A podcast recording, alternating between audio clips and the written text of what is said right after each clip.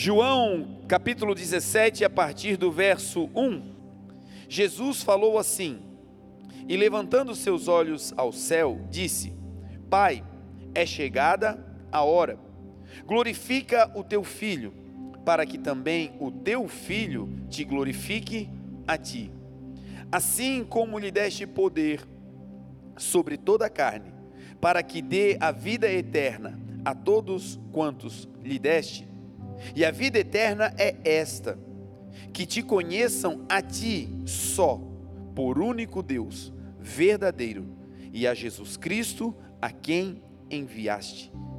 Eu glorifiquei-te na terra, tendo consumado a obra que me deste para fazer. Eu glorifiquei-te na terra, tendo consumado a obra que me destes para fazer. Oremos. Pai, muito obrigado, Senhor, por tudo que o Senhor tem feito, realizado no nosso meio, por tudo, Senhor, que nós sabemos que o Senhor deseja fazer. A tua palavra diz que os teus pensamentos são mais elevados que os nossos pensamentos. Os teus caminhos, Senhor, são mais altos que os nossos caminhos. Então, agora o que nós queremos, Senhor, é entrar nesse lugar elevado, nesse caminho mais alto, nesse desejo mais profundo que vem de ti. O teu desejo, a tua vontade é sempre boa, será perfeita e agradável na vida de cada um de nós. Então, nessa manhã, Jesus, nós abrimos a porta do nosso coração. Sabemos que o Senhor está à porta e bate, então nós do lado de dentro reconhecemos a tua voz e abrimos a porta. Entra, Senhor, ceia conosco, faça morada e que a partir dessa manhã algo poderoso e transformador aconteça para a glória do teu nome. Essa é a oração que fazemos, entregando a ti toda a honra, toda a glória e todo o louvor em nome de Jesus. Amém. Amém? Quando nós olhamos para a vida de Jesus, nós vamos perceber que Jesus ele é perfeito, que em Jesus não houve nenhum tipo de, de erro em toda a sua trajetória. Jesus não cometeu nenhum tipo de falha, Jesus não, não pecou. Em tudo foi tentado, em tudo ele foi é, provado, mas em nenhuma dessas provas ele caiu, em nenhuma dessas condições humanas ele, de alguma maneira, é, perdeu a sua santidade. Então Jesus, ele fez um caminho e um trajeto perfeito aqui nessa terra. Mas existem alguns traços do caráter de Jesus que são mais latentes, que a gente pode perceber que foram aqueles que nortearam a sua vida enquanto ele habitou entre nós nos seus 33 anos né, de vida terrena. E dentre eles, nós vamos citar pelo menos duas virtudes nessa manhã, dois traços de caráter de Jesus, que podem também nos incentivar a termos uma vida transformada e caminharmos de acordo com aquilo que Jesus tem para a nossa vida.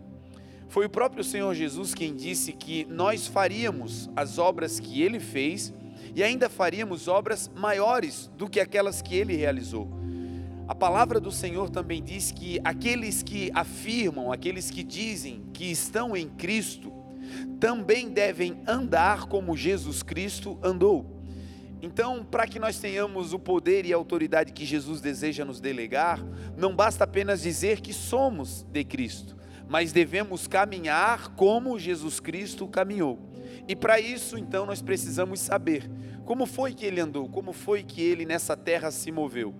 E nós vamos falar hoje sobre pelo menos dois, duas marcas latentes do caráter de Jesus. A primeira é a que está contida aí nesse texto.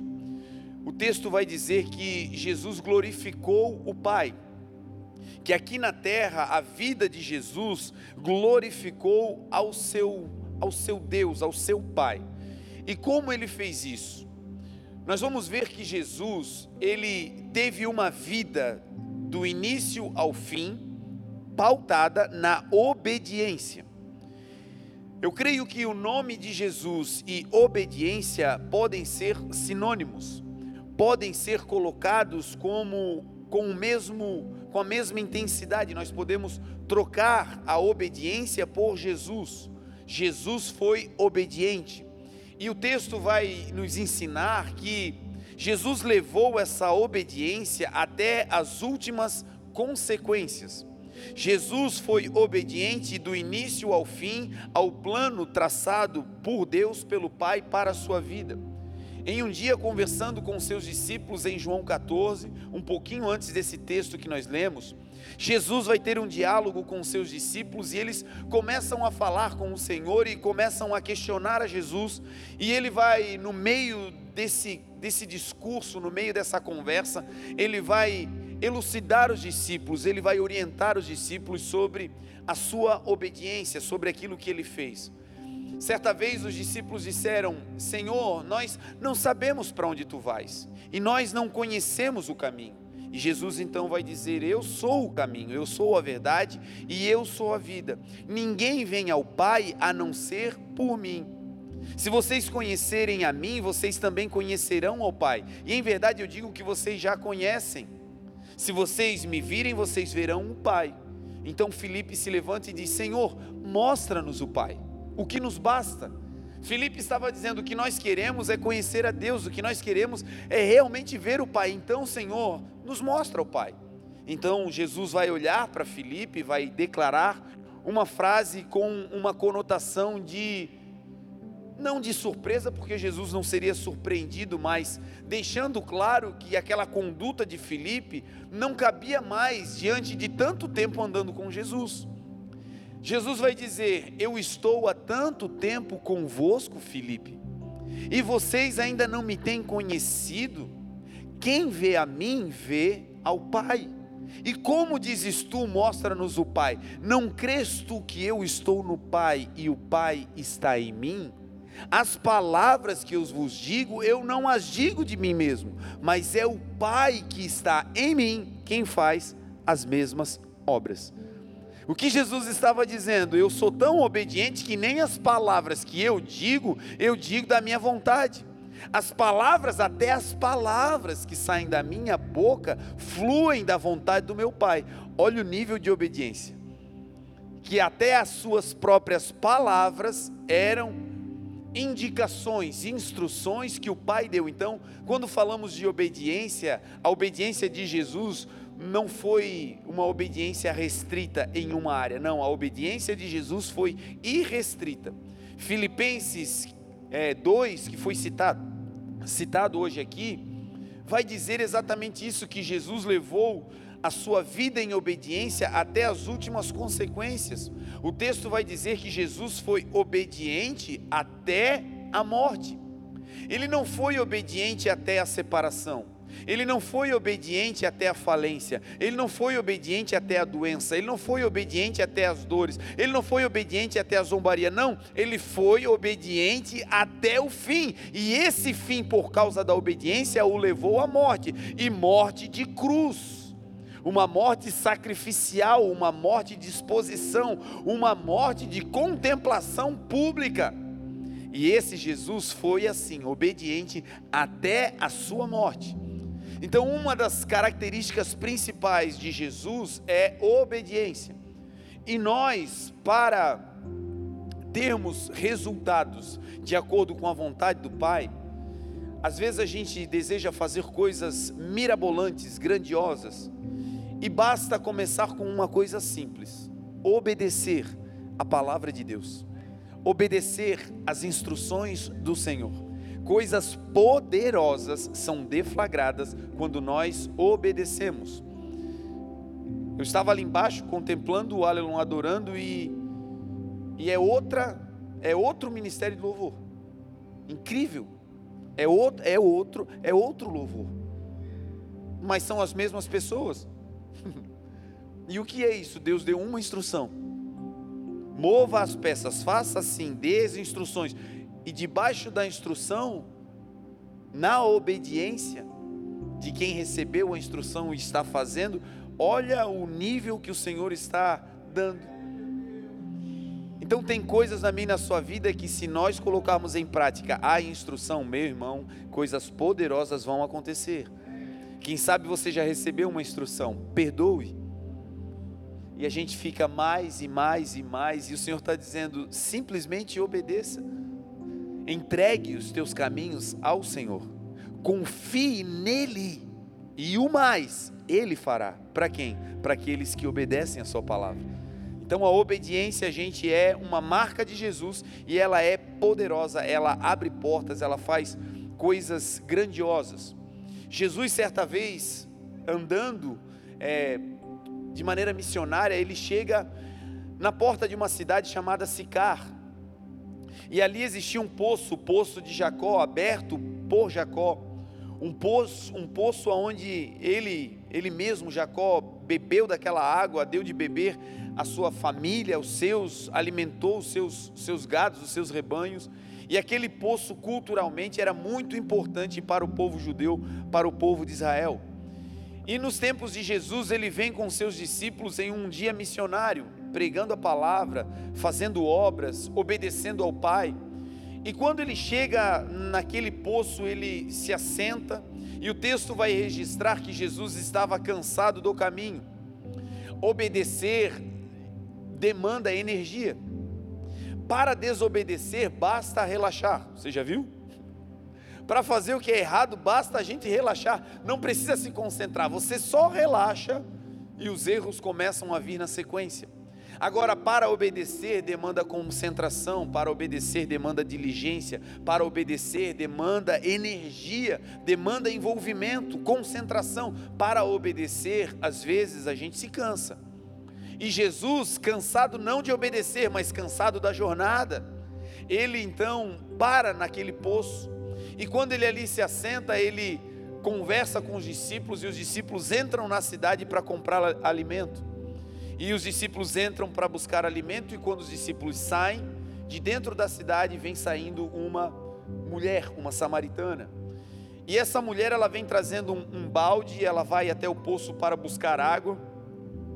E quando ela se encontra com Jesus, Jesus vai começar a ministrar na vida dela.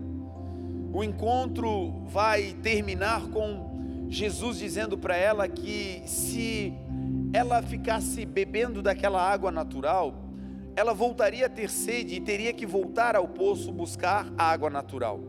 Mas se ela entendesse o poder de Deus, e quem era aquele que estava falando com ela, ou seja, se ela entendesse o que Felipe também não tinha entendido, como dizes tu, mostra-nos o Pai, não crês tu que eu estou no Pai e o Pai está em mim? Se você, mulher, entender que o Pai está comigo e que eu sou o Filho de Deus, se você entender que eu sou o resplendor da glória de Deus, se você entender que eu sou o nome acima de todo nome, se você entender que eu sou o Criador do universo, se você entender, eu vou te dar uma água e essa água vai transformar o teu interior seco em uma fonte a jorrar para a vida eterna. E Jesus vai conversando com ela e e ela vai questionando Jesus, dizendo: Senhor, tu não tens com que tirar, o poço é fundo. E no meio desse diálogo, de repente, quando Jesus toca em um ponto da sua vida, um ponto em que ela escondia, um ponto em que ela deixava no bastidor, em um ponto em que as suas ações eram motivadas para tentar esconder essa área da sua vida e ir ao poço ao meio-dia representava exatamente isso. Ela não queria ter contato com as pessoas. Ela não queria se abrir, ela não queria se expor. Só que Jesus é aquele que tem chamas, os olhos como chamas de fogo, diz a palavra.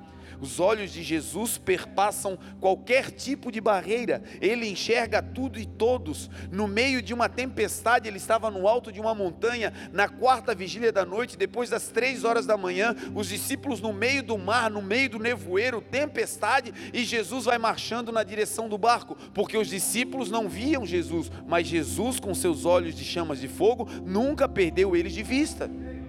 Assim como é comigo e com você. Às vezes a gente diz: Senhor, aonde tu estás? Senhor, aonde tu estás que que não vira o meu cativeiro? Senhor, aonde tu estás que não não remove essa pedra? Às vezes a nossa oração é: Senhor, tu não estás vendo, Senhor, o que eu estou passando. Senhor, tu não não estás compreendendo o lugar que eu estou, Senhor, aonde tu estás? E a verdade é, meu irmão, que ele disse: Eu estarei convosco todos os dias até a consumação dos séculos. Amém. No meio desse caos, ele está conosco. No meio da tempestade ele está com você, no meio no meio dessa dessa sequidão, no meio dessa clausura, ele está aí, mais, ele está nos vendo. Os seus olhos nos alcançam. E Jesus com esses olhos ele perpassa a vida que aquela mulher estava tentando aparentar ou fugir. E ele vai tocar em uma área, ele vai tocar em um lugar que ela não deseja ser tocada. Ele vai dizer: mulher, vai chamar o teu marido. E ela disse: Senhor, eu não tenho marido. Eu já tive muitas coisas na vida, eu já passei por muitas coisas, e ela resume tudo dizendo: Eu não tenho marido. E Jesus vai dizer: Isso tu falasses em verdade, porque tu tivesses cinco, e os que tu tivesses não eram, e esse que tu agora tem não é teu. Ela teve seis homens, e esses seis homens não completaram o seu interior. Esses seis homens que ela teve não tiveram capacidade de suprir a sede da sua alma, que nada mais desejava do que amor, carinho, afeto, proteção. Mas então ela está agora diante do sétimo homem, daquele que é perfeito, daquele que é puro, daquele que é santo, daquele que cria, daquele que completa, daquele que transforma. Agora ela está diante de Jesus, ela está diante do Rei da Glória. E nesse impacto, ela diz: Senhor, tu és profeta. Agora ela entende que ali tem poder de Deus, ali tem revelação. Agora ela entende, não é um homem comum, aqui está um santo diante de mim. E impactada com isso, ela larga o balde, entra na cidade e começa a anunciar. Ela começa a dizer: Venham beber da água que eu bebi, venham beber daquilo que matou a minha sede, venham. E o texto vai dizer que a cidade começou a ir atrás de Jesus e a reconhecer Jesus.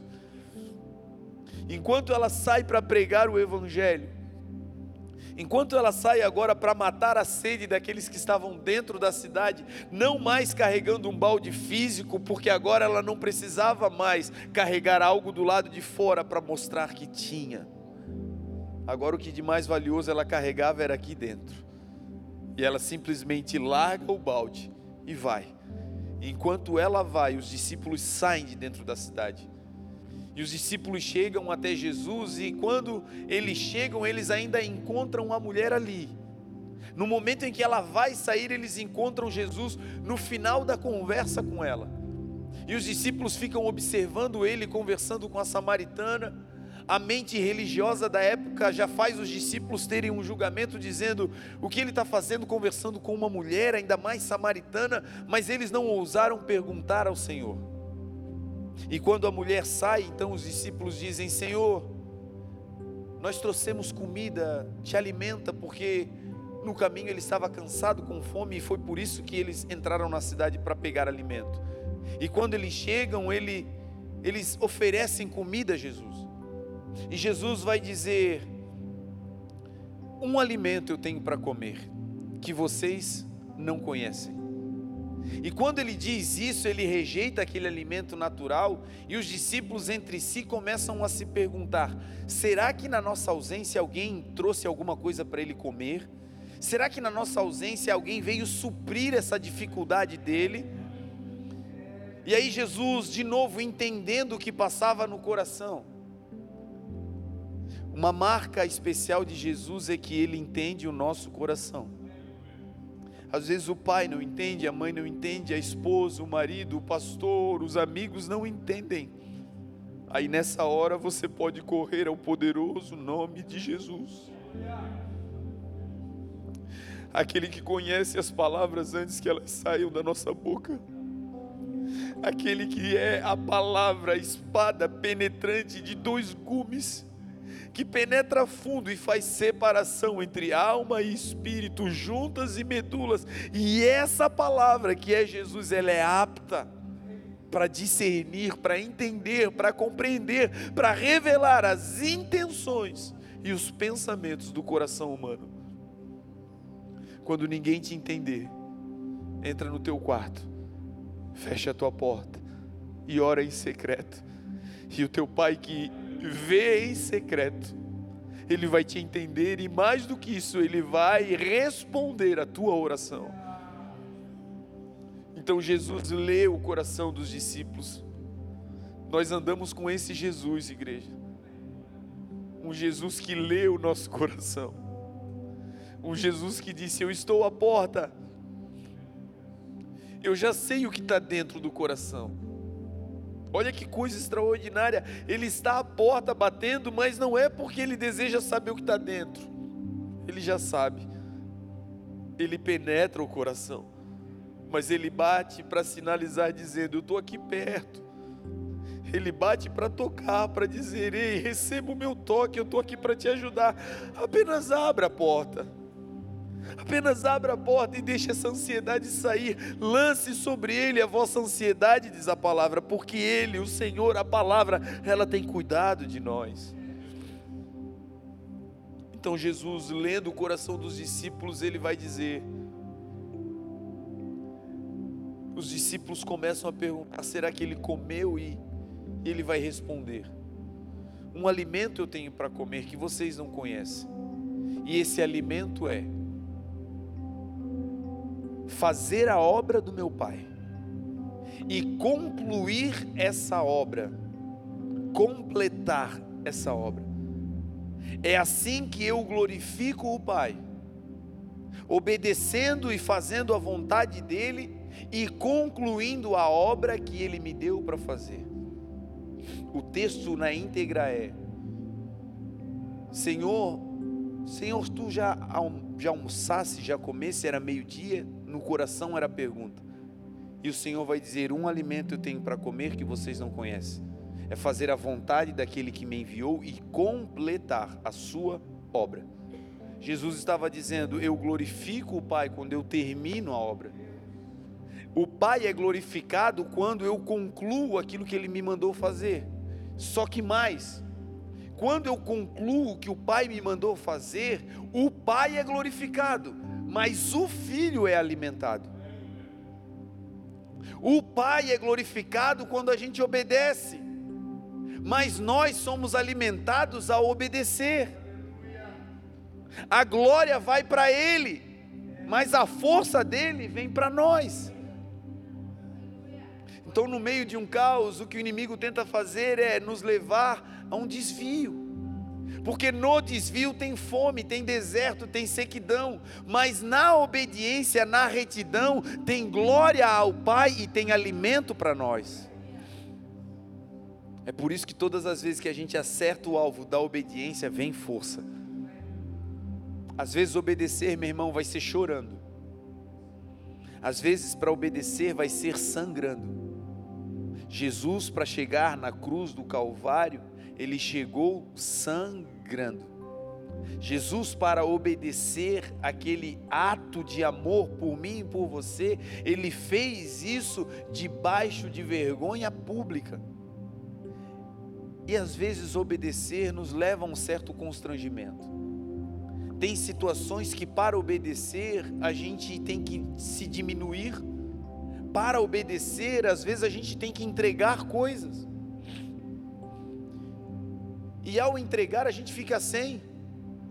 E ao ficar sem, a gente é questionado, tá, mas tu tinha, agora não tem, tu está com Deus. O que está acontecendo? E não tem explicação humana mas tem um fortalecimento de convicção, dizendo: Eu estou obedecendo o meu Senhor. Eu não sei como, mas no meio desse caos eu tenho uma paz que excede todo entendimento, e essa paz vem do Senhor e de obedecer ao Senhor. Então Jesus vai dizer a eles: Olha, eu obedeci ao Pai, eu concluí a obra, e por isso eu não preciso mais do pão que vocês trouxeram. Eu estou satisfeito, eu estou revigorado, eu estou cheio. Vocês não entendem, mas o meu alimento é completar, é concluir, é obedecer a obra que meu Pai me deu para fazer. Então, o primeiro traço de caráter de Jesus é essa marca de obediência. O segundo é exatamente esse que nós lemos no texto. Jesus vai dizer: Pai, eu te glorifiquei na terra, concluindo. Significa dizer terminando a obra que tu me destes para fazer. Deus é glorificado quando nós concluímos aquilo que Ele colocou nas nossas mãos. Jesus não disse, Pai, eu te glorifiquei terminando as minhas obras, porque nós temos as nossas obras, nós temos aquilo que nós fazemos sem, sem a direção de Deus, não é pecado, não é uma transgressão, mas é a nossa obra.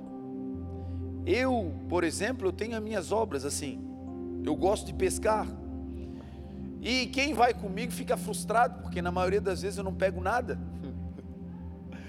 Mas eu gosto do ambiente, eu gosto de estar, eu gosto. E, e Deus parece que brinca comigo nas minhas obras, né? Passei três anos, é, esses últimos três anos aí, missionários, é, andando de uma cidade para outra e missionário, você sabe como é que é, né? Vive como Deus permite. E aí, de uns anos para cá, Deus meio que virou o meu cativeiro assim, e graças a Deus, é, me deu condições de voltar a ter coisas que eu gostava. E, e outrora eu tinha, né, equipamentos para pescar adequados, tinha um barco, tinha, enfim, morava perto da praia, eu, eu era um cara preparado, só não pescava muito, mas eu era, o equipamento era top. E aí no meio da vida missionária, vai perdendo tudo sentido, né, e Jesus a, a minha lancha, Deus falou: Olha, isso para mim é um entulho, se livra disso. Falei: Não, entulho não, Senhor, o que é isso? E mandou dar, e não tem que fazer, meu irmão. Se você quer obedecer, você tem que fazer isso. E aí, enfim, o tempo foi passando e eu comecei a dizer: Senhor, bem que o Senhor podia me dar um caiaque, né, Senhor? Um caiaque é um negócio simples, é pequeno, fácil de levar, é um negócio baratinho. Senhor, um caiaque já está top. E três anos pedindo ao Senhor, e o Senhor, no final desse ano, agora que passou, o Senhor disse: Eu vou te dar o caiaque. Falei: Eita glória, obrigado, Senhor. E aí o Senhor me deu o caiaque. O caiaque era o caiaque dos meus sonhos, sabe? Aquele caiaque assim. Para quem não gosta, diz: um pedaço de plástico. Mas para mim era top. Eu gostava tanto do caiaque que eu botava ele em cima do carro e ficava andando com ele para baixo para cima. Eu vinha para a igreja com o caiaque, é. Pegaram, né? Pegaram. O pessoal olhava, o maluco do caiaque. Na verdade é porque dava trabalho para tirar, viu? Os irmãos não sabem, aí eu deixava ali. E aí tá, eu todo feliz, fui pescar, eu acho que umas quatro vezes com caiaque, uma benção. E aí um dia eu estou em casa, era de sábado para. Sábado para domingo, era? Era de sábado para domingo? Isso, de sábado para domingo. Perto da uma hora da manhã, estou estudando a palavra para pregar e o Senhor, todo feliz, né? Programando já, amanhã é domingo, pregar para a palavra, tem culto, glória a Deus. Segunda-feira é dia de pesca, aleluia. Já estava tudo no esquema. E quando me veio esse pensamento assim, o Senhor veio e disse: Sabe o caiaque? Aí eu, sei, Senhor.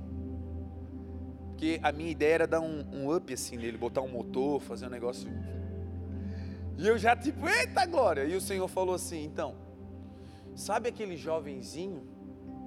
Eu falei, sei Senhor. Disse, então, eu vou fazer algo na vida dele que é extraordinário. Eu vou dar a ele uma capacidade de gestão de negócios.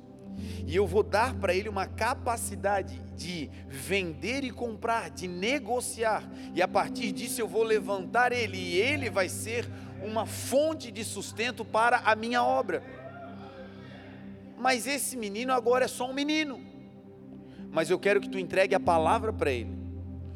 E eu mandei uma mensagem, falei, ô, tu tá aí? Tô. Então, olha, Deus falou isso e isso, e, e ele se quebrantou do outro lado, chorou, mandou um texto. Enfim, Deus pegou ele. Quando eu acabo de ler a mensagem dele, que eu digo, pá, Deus é demais, né? E eu encosto no sofá, Deus diz: agora tu vai ser o primeiro a investir nessa palavra.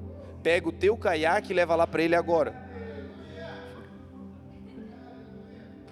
Aí eu, na minha alegria, comecei a chorar. Porque a gente olha assim, né? Acha, ai meu Deus, que espiritual, nada. Todo mundo é igualzinho.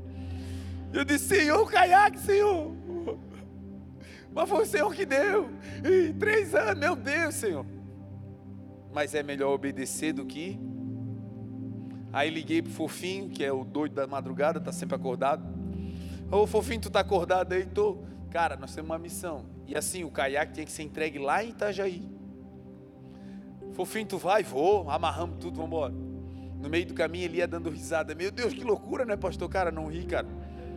Respeita a minha dor, não fica rindo. Chegamos lá, entregamos, foi uma bênção. Deus é tão fiel que o menino conseguiu negociar o caiaque vender praticamente pelo preço do que Deus tinha me dado. Um negócio que já estava usado, para ver como Deus confirma, para ver como Deus é fiel. E nesse dia o Senhor começou a ministrar comigo coisas simples. O nível de obediência que nós vamos ter com o Senhor precisa ser irrestrito. Se for uma bala e Ele te pedir, entregue. Se for algo que para você é relevante demais, mas ele pediu, entregue. Se for para você algo de muito valor, não importa. O obedecer não tem a ver com o tamanho da atitude. O obedecer tem a ver com o coração que deseja agradar ao seu Deus. É melhor obedecer. A boa parte da vida é obedecer.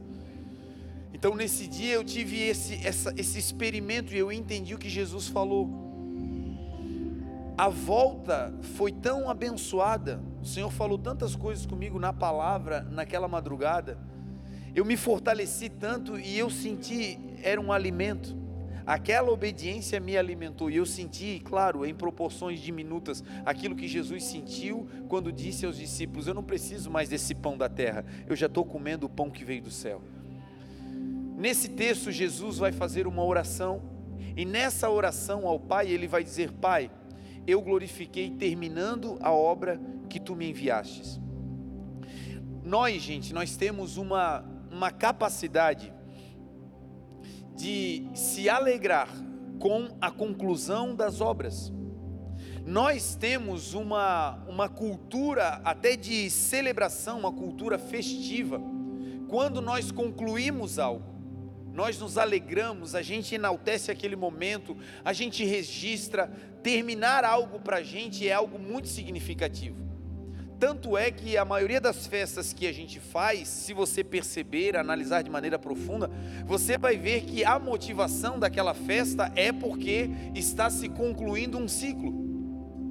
Obras públicas, por exemplo, quando vai se inaugurar uma ponte, uma praça, aquela festa não é para inaugurar a ponte em si, Aquela festa é para mostrar o final das obras. A comunidade vai e diz: graças a Deus acabar esse negócio, tinha acabado com a minha rua, meu Deus, tudo buraco, um transtorno, meu Deus, fica todo mundo feliz porque a obra acabou. Quando nós fizemos uma festa de aniversário, você sabia disso? Você não está celebrando o ano que vem, você está celebrando o ano que você concluiu. Um ano de vida, festinha de um ano. Você não está celebrando o ano que você vai fazer, não. Você está celebrando um ano que passou. Você está declarando: olha, eu estou feliz, eu estou grato porque eu concluí mais um ciclo, mais uma etapa da minha vida. E a gente faz festa. Você já viu alguém fazendo festa porque entrou na faculdade? Geralmente tem, né? Chama os amigos, olha, consegui e tal. Mas já viu a diferença da festa que é de formatura? Meu Deus, festa de formatura você pega o, o, o convite, já dá até medo. Meu Deus, com que roupa eu vou? Não é?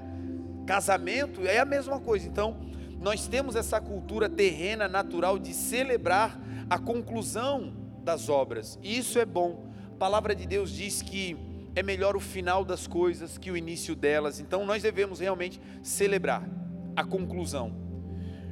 Mas tem algo que na nossa geração tem se perdido nós ficamos olhando e ficamos sendo influenciados e até inspirados pelos momentos de conclusões.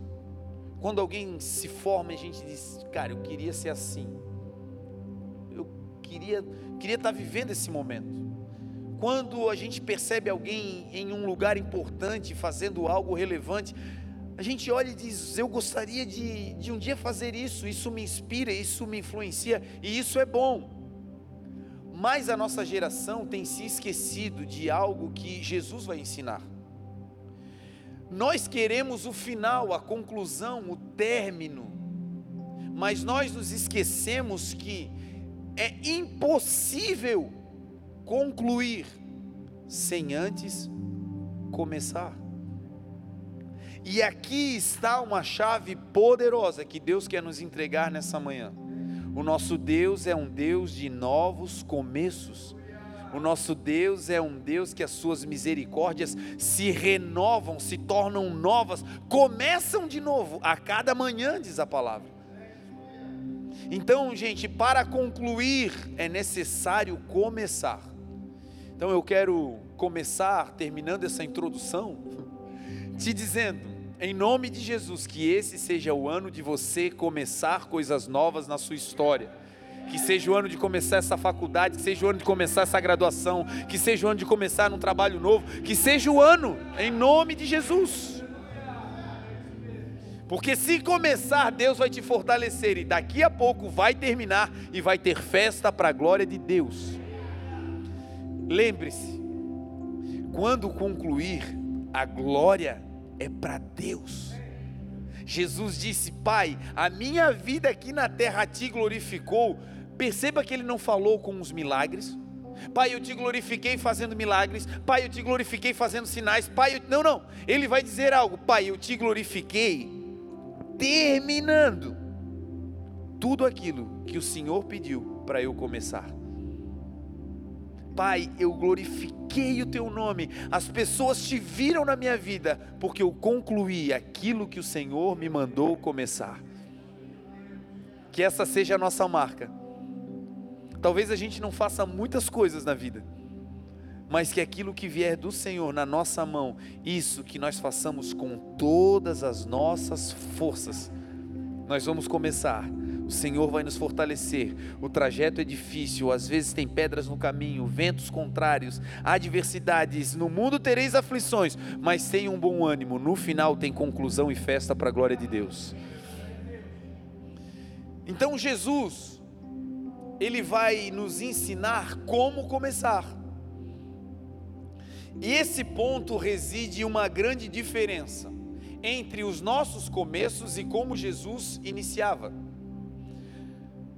Nós temos na nossa mente geralmente que para começar é preciso ter. A nossa desculpa recorrente é que nós até queremos fazer, mas a gente não pode começar a fazer porque não tem como começar. Baseamos a nossa procrastinação na falta de recursos, de habilidade, de apoio, de lugares e por conta disso, nós não começamos. E aí nós vamos olhar a vida de Jesus e vamos ver como é que no final da vida ele chegou dizendo: Pai, eu terminei.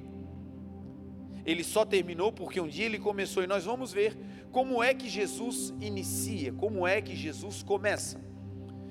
Relacionamentos, por exemplo.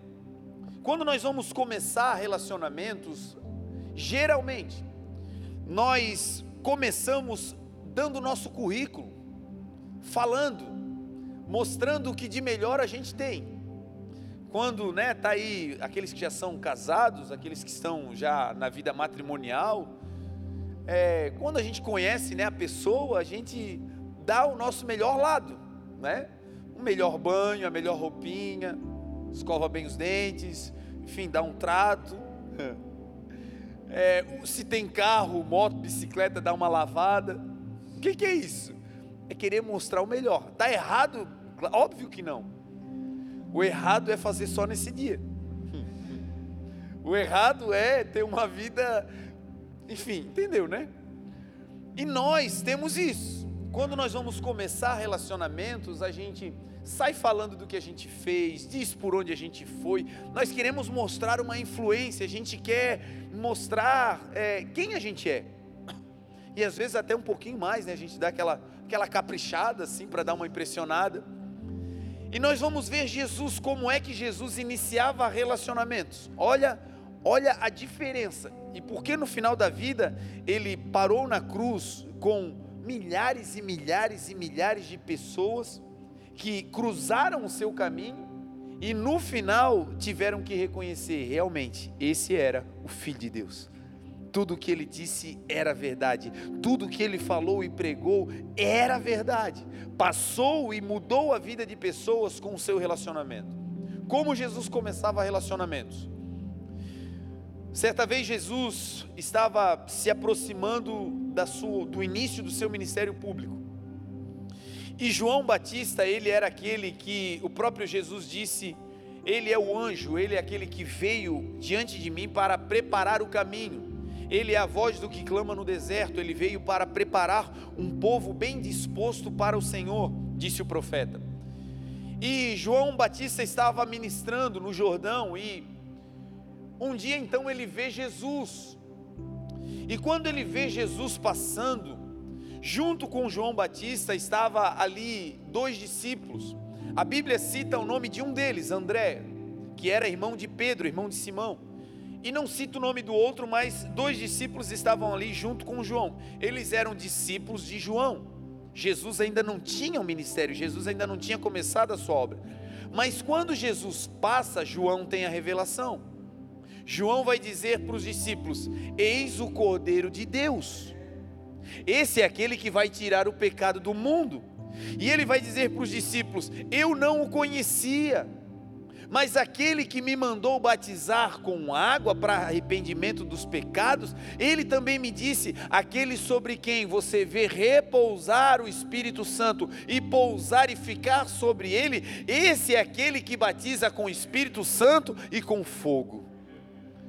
E quando os discípulos escutaram aquilo, o texto diz que os discípulos se levantaram deixaram João e começaram a seguir Jesus. Jesus passou, João prega sobre quem Jesus é, e os discípulos se levantam, deixam João e vão correndo atrás de Jesus.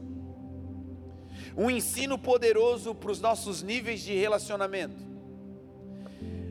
A voz do pai, a voz da mãe, a voz do pastor, a voz dos irmãos, isso tudo para nós deve ser considerado e devemos ter relevância, tratar com deferência, temos que ter um, um zelo, porque são pessoas que a gente deve tratar com honra, mas, uma vez que você viu Jesus, e por onde Jesus passou, e para onde Jesus está indo, não refute a possibilidade e a obrigatoriedade de deixar tudo que você está fazendo para seguir a Jesus. Jesus tem que ser a meta, foi Jesus quem disse: aquele que não deixar pai, mãe, filhos e campos, não é digno de mim e do meu evangelho. Não é para abandonar, se possível, carrega todo mundo junto. O texto vai dizer que os discípulos não foram cada um para um lado, os dois foram juntos. Eles ouviam João, serviam a João, mas agora eu entendi: Jesus é maior, agora eu sigo é a Jesus. Antes eu tinha outras crenças, mas agora eu descobri: quem batiza com o Espírito Santo, quem salva, quem liberta, quem põe de pé é Jesus. Então todas as minhas crenças agora ficam aqui e eu agora começo um caminho novo seguindo a Jesus, o meu único e suficiente Salvador. Os discípulos saem atrás de Jesus. Vai ser o primeiro contato. Vai ser a primeira vez que André vai ver Jesus. Vai ser o primeiro momento em que eles vão se cruzar, uma relação vai começar aqui. E vocês sabem, André depois se transformou em discípulo. Começou a andar com Jesus, fez parte da equipe ministerial do Senhor, e mais, André depois vai chamar a Pedro, e você sabe que lá no futuro Jesus vai dizer para Pedro: Pedro, quem os homens dizem que eu sou? E Pedro vai ter uma revelação dizendo: Senhor, eles dizem que tu és João Batista, outros Elias, um dos profetas, e Jesus vai dizer: E vocês? E Pedro vai dizer: Tu és o Cristo, tu és o Filho do Deus vivo. E Jesus vai dizer: Não foi carne e sangue que te revelou isso, mas o meu Pai que está nos céus. A partir de hoje, tu não serás mais Simão, tu serás Pedro e sobre essa rocha eu edificarei a minha igreja, e as portas do inferno não prevalecerão contra ela. E eu te darei as chaves do reino dos céus, e aquilo que tu ligares na terra, eu vou ligar no céu, e o que tu desligar na terra, está desligado no céu. Está vendo coisas lindas que vão acontecer. Agora, retroagindo para esse primeiro encontro, nada disso aconteceu. Para isso acontecer, para essas obras serem concluídas, Jesus precisava começar esses relacionamentos. Queriam durar três anos, queriam ser discípulos, gente queria caminhar com ele, que teria instrução da parte dele. Formar os discípulos era concluir a obra. Mas para isso ele tinha que começar tendo relacionamento. E olha o que Jesus, esse Jesus que já sabia tudo isso. Jesus olhando para André e para o outro discípulo, ele é aquele que tem olhos como chamas de fogo, ele já sabia o que aqueles homens iriam ser. Ele já sabia a vida que eles teriam. Mas olha o que Jesus faz. Os discípulos começam a seguir a Jesus e ele olha, Jesus se vira e vê os discípulos. E quando Jesus vê os discípulos, agora a relação vai começar, o início de uma relação segundo o padrão de Jesus. Ao invés de Jesus dizer para ele, André, tu vais chamar o teu irmão, eu vou transformar vocês em discípulos, vocês vão andar comigo, coisas poderosas vão acontecer, vocês vão ser pessoas que vão caminhar dentro do meu ministério e eu vou usar vocês para virar o mundo de cabeça para baixo. Jesus não fala nada disso, apesar de saber tudo isso. Sabe como Jesus começa esse relacionamento? O texto vai dizer que Jesus se vira para trás e diz o seguinte: O que vocês desejam? Ao invés de dar um carteiraço, ao invés de falar um monte de coisa, ele pergunta o seguinte: Vocês chegaram perto de mim, eu não vou dizer para vocês o que eu quero de vocês. Eu vou ensinar vocês a ganhar pessoas dizendo o que vocês desejam conosco. O que vocês esperam de mim foi o que Jesus disse. E quando a gente faz isso num primeiro encontro? Quando a gente vai se apresentar lá na empresa e realmente de coração a gente está dizendo, olha, eu, eu quero eu quero é contribuir, eu quero ajudar. E quando na verdade o que a gente deveria dizer era o que a empresa, o que esse lugar espera de mim? Você no relacionamento com a sua esposa, o que, o que você espera de mim? Você no relacionamento com os filhos, como é que vocês esperam que o papai seja? O que está no coração de vocês com relação à vida do pai? Como líder, o que vocês esperavam que nós fizéssemos? Como vocês gostariam de ser tratados? Está vendo uma inversão completa de valores já no início da relação? Jesus começa relacionamentos de forma extremamente simples. Ele não fala tudo que ele é e nem tudo que as pessoas serão. Ele não diz tem que mudar, tem que fazer isso. Não, não, ele não diz nada, ele só diz o que vocês esperam. E os discípulos vão dizer: Senhor, mostra-nos aonde tu moras. É uma coisa doida quando a gente tem intimidade, porque eles acabaram de ouvir que Jesus batiza com o Espírito Santo, que Jesus é aquele que batiza com fogo, que ele era o Messias, o Salvador. Eu não sei se eu paro de frente com Jesus as bobagens que eu ia pedir. Senhor, toca fogo, faz Senhor, meu Deus. E eles disseram algo lindo, simples, mas profundo. Eles disseram: Senhor, mostra-nos aonde é a tua casa que traduzindo é: quando a gente precisar, onde a gente te encontra, Senhor. Porque não basta ter apenas uma apresentação de poder, se o poder não estiver conosco e a gente não tiver mais acesso a esse poder. Agora, sabendo onde mora, dá para ir lá todo dia, toda hora, dá para ter comunhão. Percebe?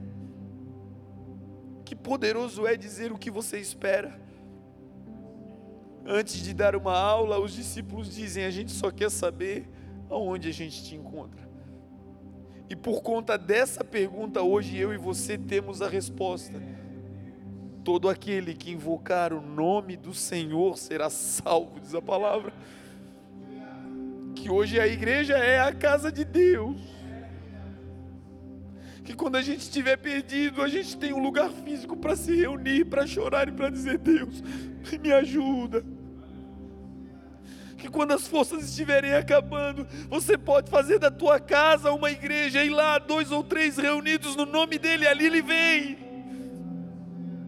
Que quando estiver indo para casa agora no carro, a pé, no Uber, dentro do carro, vocês dois, no nome poderoso de Jesus, ele disse: dois ou três no meu nome, ali eu estou. Não é do lado de fora do carro, é no meio deles que os nossos relacionamentos comecem assim, porque aí a gente vai chegar no final dizendo: Eu concluí tendo uma grande família. Eu concluí tendo uma equipe fiel, eu concluí tendo uma empresa abençoada, eu concluí tendo amigos fiéis, eu concluí. Eu concluí porque eu comecei do jeito certo, eu comecei do jeito de Jesus, sem exigência, sem metas extraordinárias, simplesmente uma abertura. Como eu posso te servir? E isso muda tudo e faz toda a diferença. Jesus, ele vai ensinar que não apenas nós devemos começar os relacionamentos de maneira simples, mas ele também vai ensinar como nós devemos começar as nossas obras, como nós devemos começar o nosso ministério, como nós devemos começar a executar o projeto, o dom que ele colocou nas nossas mãos. Muitas vezes nós deixamos é, para depois o início do que Jesus pediu por conta da falta de estrutura, por conta da condição que nós nos encontramos. E por isso a gente diz, olha, quando eu quando eu tiver dinheiro, eu vou começar a estudar o instrumento que Deus me mandou fazer. Quando eu tiver é, um carro, então eu, eu vou à igreja. Quando eu tiver é, condição física, eu vou abrir a empresa que Deus mandou. Enfim, quando eu tiver, eu faço. E aí Jesus vai nos ensinar como começar novos projetos. No mesmo encontro com a mulher, com a samaritana, quando Jesus está ali, ele, ele vai olhar para ela e ele vai identificar toda a vida pregressa, todos os erros que ela cometeu, a sua vida de, de prostituição, de relacionamentos é, de adultério, uma mulher toda errada, conversando com aquele que era santo. Só que quando Jesus vai ver aquela mulher, Jesus vê nela um potencial de uma evangelista. Porque Jesus, ele não olha para mim e para você como a gente é agora. Jesus olha para mim e para você como nós seremos, de acordo com a vontade de Deus. Cada um de nós recebeu do Senhor um dom, uma porção especial, e esse dom, essa porção especial colocada em prática, vai nos transformar em quem Jesus nos criou para ser.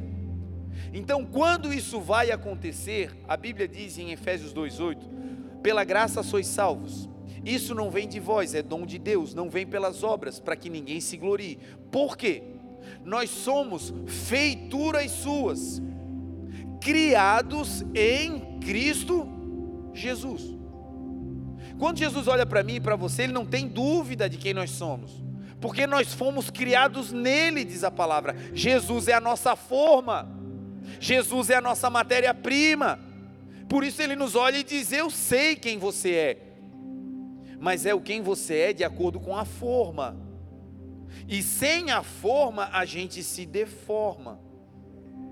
E aí ele olha e diz: se vocês voltarem para a forma, vocês serão essa aqui, essa criatura, esse homem, essa mulher, esse projeto. É assim que eu vejo vocês. E para isso nós não precisamos de coisas, nós só precisamos voltar para a forma, nós só precisamos voltar para o Criador, nós só precisamos voltar para a essência, que é Jesus.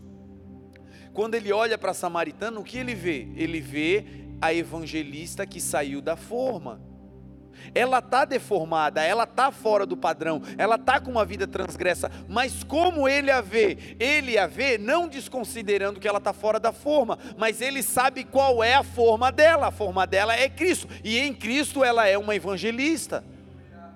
Então ele chega diante dela, e quando ele chega, o que ele faz? Ele identifica nela o que sobrou da forma.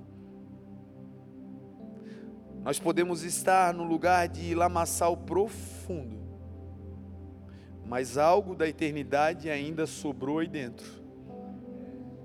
Nós podemos estar no lugar mais distante do Senhor, mas aqui dentro ainda tem uma centelha de eternidade, ainda tem uma fagulha do céu que ninguém pode arrancar, que é o Espírito do Deus vivo que está aqui, que clama, Abba, Pai.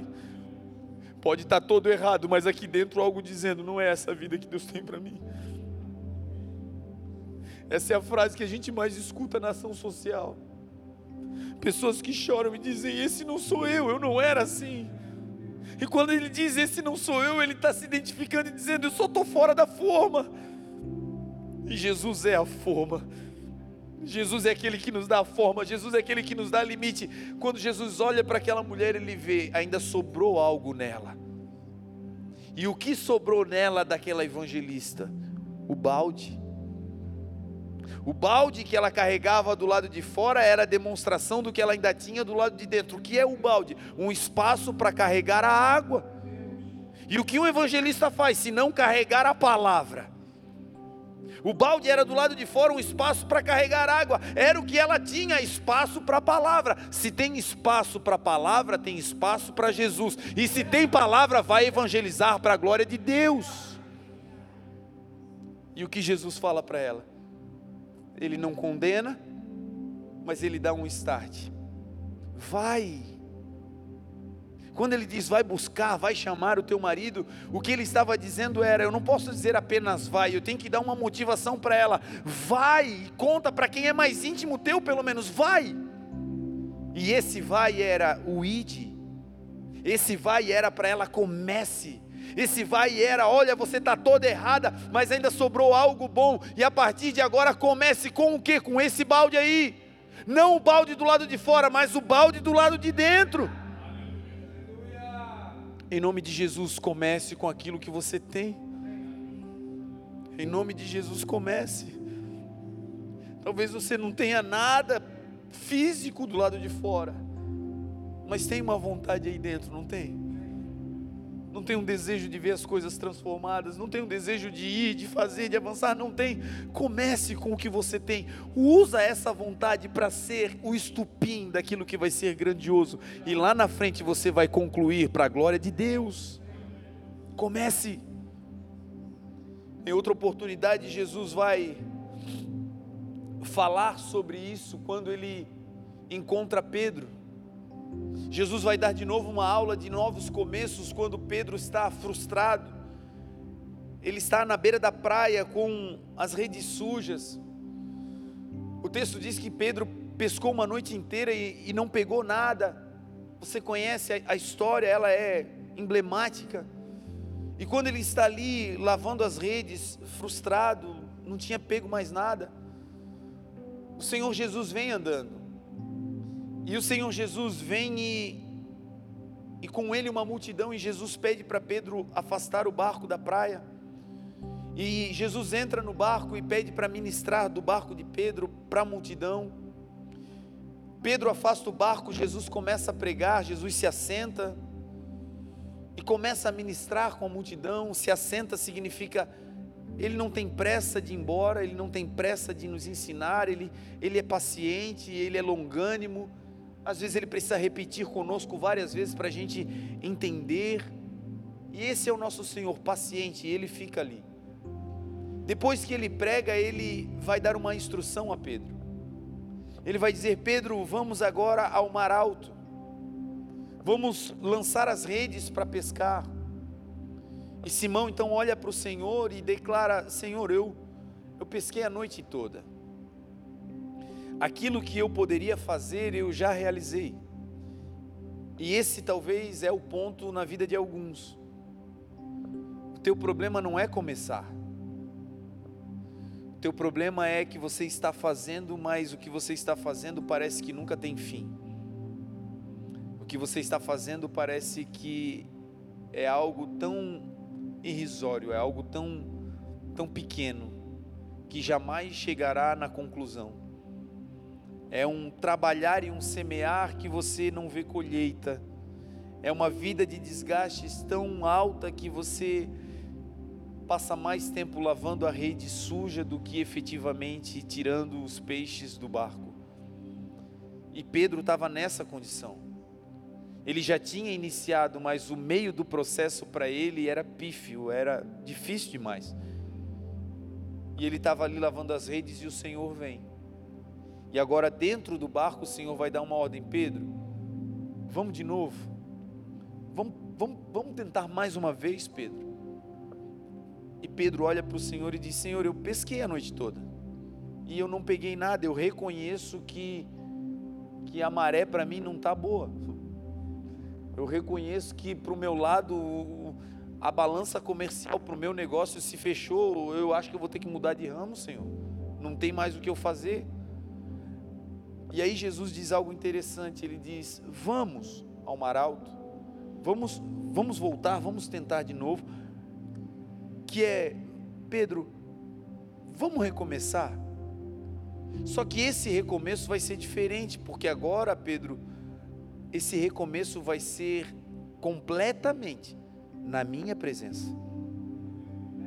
Não é mais você no mar e Jesus na praia, agora é Jesus como timoneiro do teu barco. Agora é Jesus como presença principal, como mastro. Agora é Jesus como âncora da tua alma. Agora é Jesus dizendo: Eu posso. Eu posso fazer o que o homem não pode. Eu posso te fazer voltar a realizar aquilo que você, com a tua força, já não conseguia mais.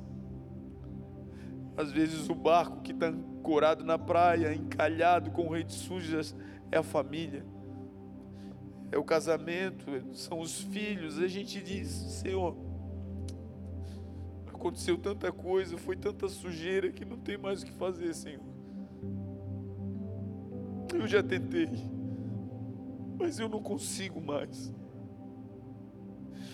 Eu estou tentando lavar para preservar o restinho que sobrou. Mas eu não consigo mais, Senhor. E nessa manhã Jesus está te encorajando, volte. Não abra mão da tua casa, não abra mão do teu casamento, não abra mão da tua família. Volte a pescar, volte para casa, volte para a missão, volte para o trabalho, porque agora você não vai sozinho. Agora o Emanuel vai contigo. Agora aquele que te entende de dentro para fora vai contigo. E Pedro diz algo lindo. Pedro diz: Senhor, eu pesquei, não peguei nada mais. Sobre a tua palavra, eu lançarei a rede. O resultado, gente, é uma pesca maravilhosa. O resultado, vocês sabem, o barco de Pedro quase afundou, ele teve que dividir os peixes. De tanto peixe que ele pegou, foi algo poderoso. Mas como começou? Perceba que Jesus não deu um barco novo. Perceba que Jesus não deu uma rede nova tudo que deu certo com Jesus era exatamente aquilo que Pedro já tinha na mão. Em nome de Jesus, vamos. Vamos colocar em prática esse dom que já está aí. Em nome de Jesus, vamos voltar a escrever, vamos voltar a tocar. Em nome de Jesus, vamos voltar a vender. Em nome de Jesus, vamos voltar. Em nome de Jesus, vamos voltar. Sobre essa palavra, vamos. Vamos voltar a pregar. Vamos voltar a anunciar. Vamos voltar às nações. Vamos voltar. Ah, Senhor, mas o tempo passou. Ah, Senhor, mas já é de dia. Peixes não dão de dia. Ah, Senhor, eu já estou velho. Ah, Senhor, as redes. Ah, Senhor, o que tu tem na tua mão? Lembra o que Deus disse para Moisés? Deus disse a Moisés: Moisés, eu vejo, eu vejo o sofrimento do meu povo. E o clamor do meu povo subiu até mim por causa da opressão que os egípcios estão fazendo sobre eles. E eu desci para livrar o meu povo, agora eu estou te enviando, Moisés. Vai lá e salve o meu povo. Conta para os anciãos, vai a Faraó e diga: liberte o povo, porque nós vamos sair e nós vamos fazer uma festa, uma celebração ao nosso Deus. Mas eu vou te dizer antecipadamente, Moisés: o coração de Faraó vai se endurecer, ele não vai deixar vocês saírem, mas eu vou tirar vocês com mão forte. Moisés olha para aquela sarça, para a presença de Deus, e ele diz: Senhor, eles não vão crer quando eu disser que que o Senhor me enviou. Me diga o teu nome. E Deus disse: quando tu chegares lá, diga que o grande eu sou te enviou. Diga que eu sou o que sou.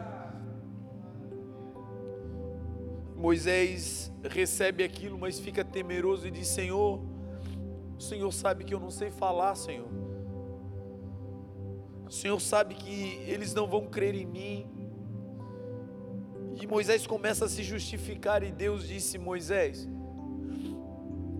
o que é isso na tua mão? O que é isso na tua mão, Moisés? Moisés disse: Senhor, é uma vara. Não é uma vara especial, não é uma vara. É um arbusto qualquer que ele achou, era um companheiro de caminhada, é uma vara. Não é nada. E Deus disse: Moisés, lança essa vara. E quando ele lança a vara, ganha vida, a vara se move, a vara faz coisas que chegam a assustar Moisés. Era Deus dizendo: na tua mão pode ser só uma vara, mas debaixo da minha palavra ela vai ter vida.